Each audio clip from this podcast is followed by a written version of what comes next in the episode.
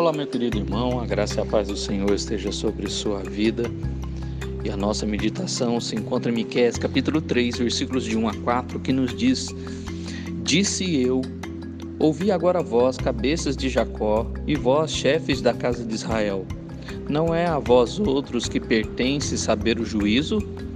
Os que aborreceis o bem e amais o mal, e deles arrancais a pele e a carne de cima dos seus ossos, que comeis a carne do meu povo, e lhes arrancais a pele, e lhes esmiuçais os ossos, e os repartis para como para a panela e como carne no meio do caldeirão?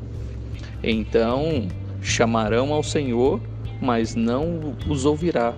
Antes esconderá deles a sua face naquele tempo, visto que eles fizeram mal nas suas obras.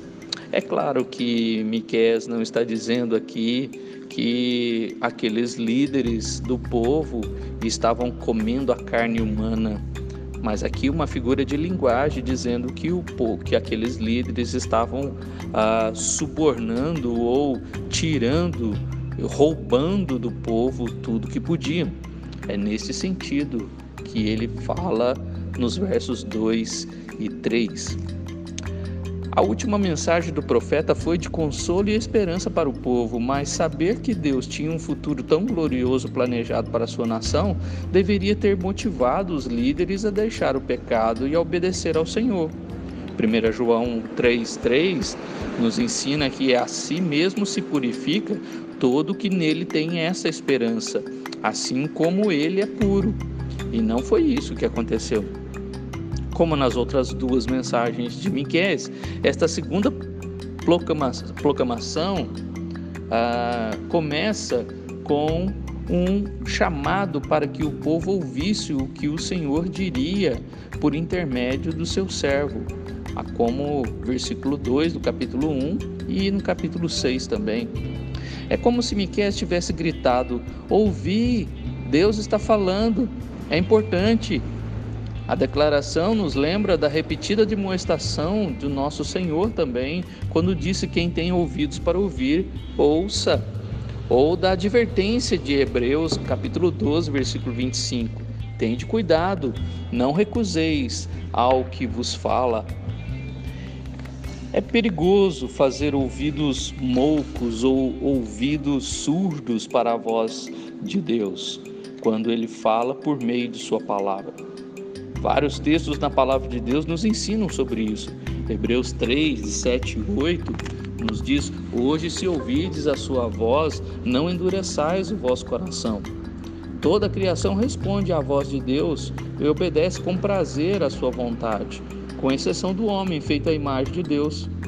E, no entanto, ah, o Pai nos diz amorosamente: Agora, pois, filho, dá-me ouvidos e se atento a palavras da minha boca. Provérbios 7, 24. Miqueias começou sua mensagem repreendendo as autoridades civis, dos versículos de 1 a 4 agora.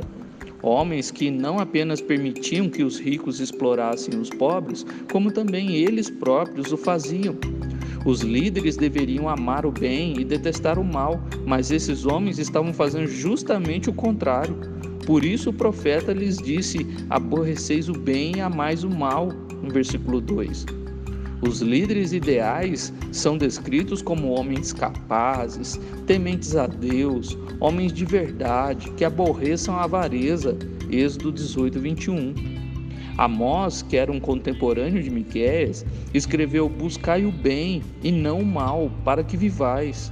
Aborrecei o mal e amai o bem, e estabelecei na porta o juízo.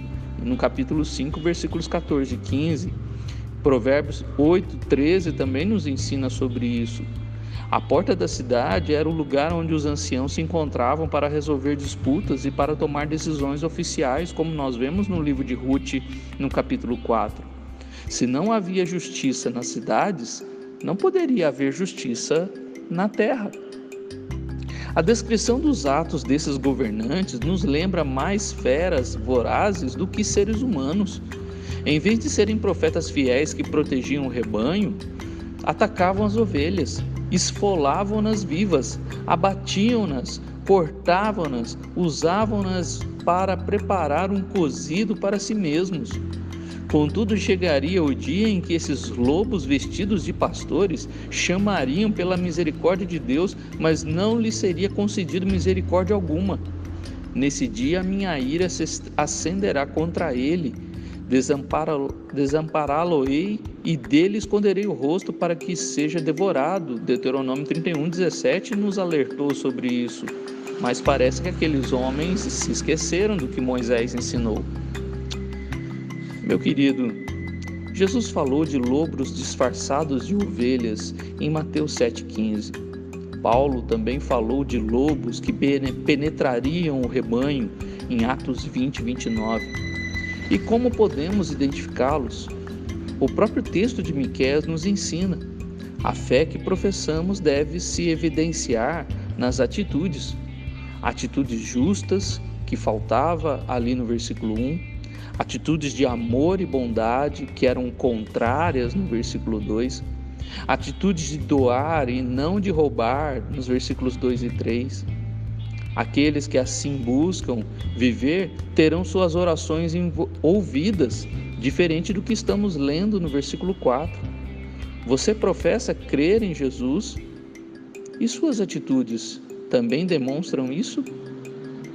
Aqueles líderes do povo no tempo de Miqueias não cumpriram o segundo mandamento de Cristo, que é amar o próximo. Santidade na vida também se revela em atos de amor e bondade. Que Deus abençoe a sua vida e que você não siga o exemplo desses líderes do tempo de Miqueias, querendo fazer só para si e esquecendo do seu irmão.